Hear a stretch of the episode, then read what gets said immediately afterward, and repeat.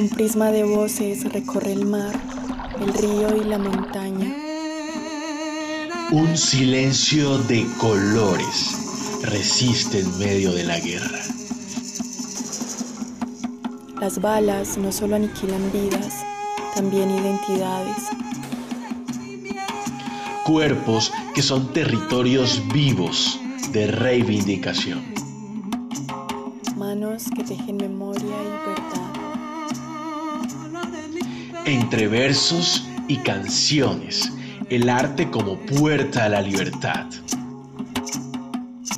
Polifonías diversas. Nociones, historias, voces, liderazgos, luchas y construcción de paz de las personas LGBT en el marco del conflicto armado colombiano. Podcast de la Corporación Caribe Afirmativo para todas y todos. Hola a todos, todas y todes.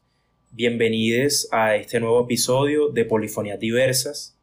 En este episodio nos encontramos con eh, una persona lideresa eh, que tiene una gran trayectoria en el activismo trans.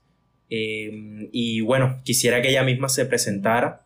bueno, mi nombre es Heidi Gaviria, activista, revolucionaria, mujer trans, trabajadora sexual. En el momento pues trabajo como auxiliar de administración. Em, en este episodio nosotros quisiéramos conversar sobre la resistencia. ¿Cierto? Y para conversar sobre este tema yo quisiera preguntarte, em, para ti, ¿qué significa la resistencia? Pues para mí la resistencia significa significa eh, estar siempre dispuestos a, luchar por lo que queremos, a estar siempre en ese pie de lucha, eh, construyendo nuestros sueños, eh, levantando nuestra voz siempre en silenciado y no sé, estar siempre presente en las adversidades, ¿no? Ok, ¿y tú cómo ves esta resistencia, digamos, como tú misma lo dijiste como activista, como mujer trans? ¿Cómo resiste uno siendo o desde las disidencias sexuales y de género? Eh, ¿Cómo? Eh, bueno, en primera instancia es como eh, poder, em, poder tener un objetivo claro, ¿no? eh, qué vamos a hacer, cómo lo vamos a hacer y el por qué. Muchas veces piensan que resistencia es oponerse a pelear con otra persona y pues no es así, resistencia es eh, pelear pero por nuestros derechos, exigiendo nuestros derechos. Eh, pues hablo como el, lo del marco del paro de nuestra resistencia como mujeres trans en, ese marco el paro fue bastante evidente, donde salíamos a las calles a exigir nuestros derechos, a, a poder mostrarle a la, a la sociedad y a, y a este gobierno y a este patriarcado de que sin violencia también se puede luchar y se puede exigir los derechos. Ok, entonces es una resistencia pacífica. ¿cierto? Sí, una resistencia pacífica. Ok. Porque si hablamos de resistencia de violencia o como ejerciendo violencia, pues siempre hemos dicho, eh, con violencia se gana más violencia, ¿no? Entonces, mmm, tenemos como claro eh, resistir, pero sin violencia. Hemos sufrido tanta violencia en nuestro caso de las mujeres trans que ya no queremos eso. Queremos ganarnos nuestros derechos trabajando pacíficamente. Ok, Heidi. Y tú, en ese sentido, digamos esto que me estás describiendo, ¿tú de qué otras formas nombrarías tu resistencia? Mi resistencia la muestro día a día caminando en las calles, día a día eh, levantándome y poder decir estoy viva y eh, voy a seguir luchando y voy a seguir eh, eh, ganándome los espacios que por años nos han negado. Ok, entonces como resistir en lo público también, ¿cierto? En el espacio público. En el eh, espacio público, en el trabajo, en... ¿En qué más podría decir yo? En nuestras familias también podemos resistir, ¿no? Muchas veces nos han eh, prohibido hacer cosas que queremos ser y, y, en las, y en las familias se ve mucho el como la discriminación, pero si, si no hacemos lo, lo eh, nos hace felices, pues vamos a ser infelices, ¿no? Entonces también es una fuerza como de, de resistencia el decir yo quiero, yo puedo, yo lo voy a hacer. mm. Ok, ¿y cómo resiste uno en el espacio público, por ejemplo, en tu caso? Bueno, en el espacio público es más difícil porque vemos mm, violencia física, verbal, eh, bueno, mucha segregación hacia nosotras. Y pues la idea es como tratar de, de, de no escuchar las malas palabras y no agredir físicamente, sino como ignorar, ¿no? Es donde se dice eh, palabras necias, oídos sordos. Muchas veces nos toca así para no llegar a la violencia física. Y pues se resiste de una manera muy pacífica, tratando de sobrellevar todo, tratando de que la gente entienda que no somos mm, personas eh, raras ni con alguna enfermedad, no, somos seres humanos eh, merecemos respeto y merecemos estar también en la sociedad. Yo quisiera continuar nuestra conversación y dirigirla un poco más hacia el ámbito individual tuyo, al ámbito personal, que es un ámbito muy importante. Yo quisiera preguntarte cómo cambia la resistencia individual o cómo se transforma esta resistencia desde lo individual hacia lo colectivo, desde tu disidencia sexual y de género. Bueno, pues no, no es como mucha la diferencia, ¿no?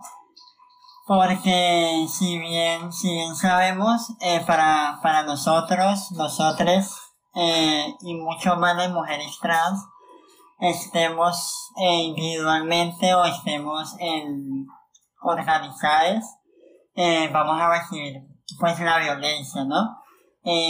Algo que, que aprendí y enseñé en mi colectiva, hago parte de una colectiva, soy la directora, Mariposa y Negras, fue enseñarle a las chicas de, de que la, la violencia genera más violencia y de que si, si queríamos hacer un cambio, deberíamos empezar por nosotras mismas.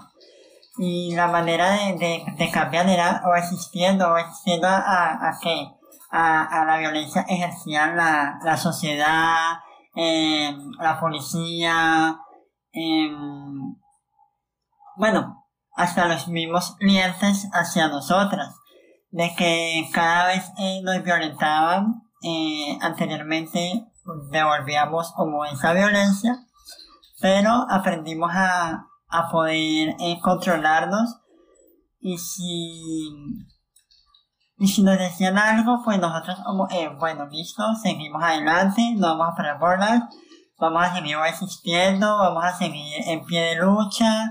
En el, el paro se vio mucho la violencia, no solamente de la policía, sino de los mismos manifestantes hacia nosotros. Entonces empezábamos como a, como que a, a cambiar esa forma de, de, de que si estamos resistiendo, vamos a seguir resistiendo, pero sin poner cuidado. A la palabra, la, que me refería ahora, como eh, a palabras necias, oídos sordos, es una manera de resistencia que tenemos hoy día las mujeres trans por el mismo ejercicio de, de violencia que han ejercido hacia nosotros, ¿no? En ese caso, según lo que tú me dices, entonces tu colectiva Mariposas Negras es una forma de transformar de pronto esa eh, resistencia individual hacia lo colectivo, o, o cómo lo ves tú, cómo surge la colectiva. Sí, bueno, la colectiva su- surge de, de la violencia policial eh, eh, empezamos a vivir más fuerte desde la pandemia. Eh, y ahí es donde nace fue nuestra colectiva de la noche, de la oscuridad, de lo que no se ve, de, de lo que la sociedad tiene abandonado. Y decidimos organizarnos, decidimos eh, existir juntas, ya que muchas veces lo hacemos individual y empezamos a, a, a ver como una manera de, de protegernos a nosotras mismas, ¿no? De poder exigir esos derechos, de poder hacer esos plantones en forma de, de, de existir. Es una forma de existencia poder hacer un plantón, poder estar ahí exigiéndole más que toda la policía ejerce violencia sobre nosotras eh, y nosotros eh, es haciendo los plantones los famosos plantones eh, funcionan. No sé. Ok, ok. Y tú, bueno, desde esa resistencia, ya has mencionado tu colectiva eh, y, y desde lo personal que también lo hemos hablado, ¿tú cómo crees que esta resistencia o este resistir apoya la construcción de paz en Colombia? Pues algo que, que he venido mencionando durante algunos días es eh, el organizarnos. Primero, en organizarse uno como persona y como colectivo, ¿no? Y, y es no escondernos, no escondernos, es darnos a visibilizar día a día, es darnos a conocer día a día, no tener miedo de que pueda pasar.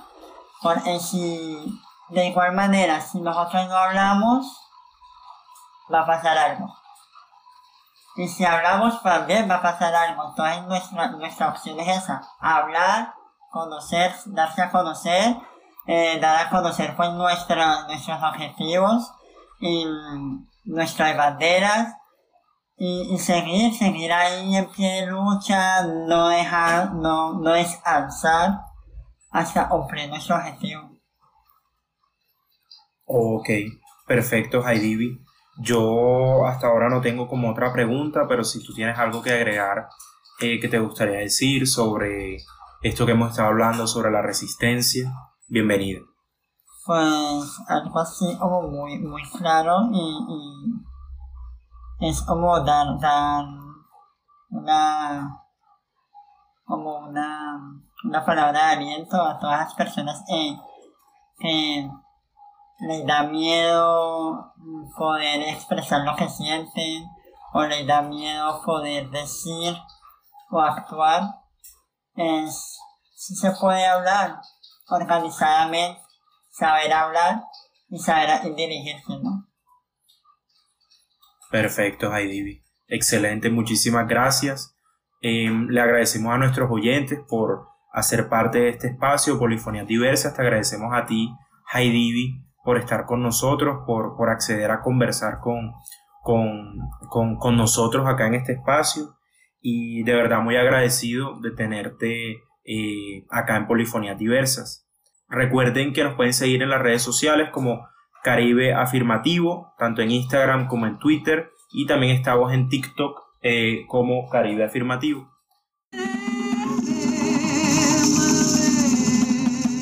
Un prisma de voces recorre el mar, el río y la montaña. Un silencio de colores resiste en medio de la guerra. Las balas no solo aniquilan vidas, también identidades. Cuerpos que son territorios vivos de reivindicación. Manos que tejen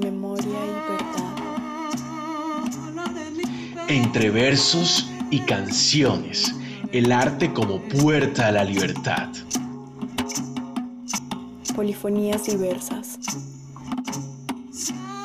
Nociones, historias, voces, liderazgos, luchas y construcción de paz de las personas LGBT en el marco del conflicto armado colombiano.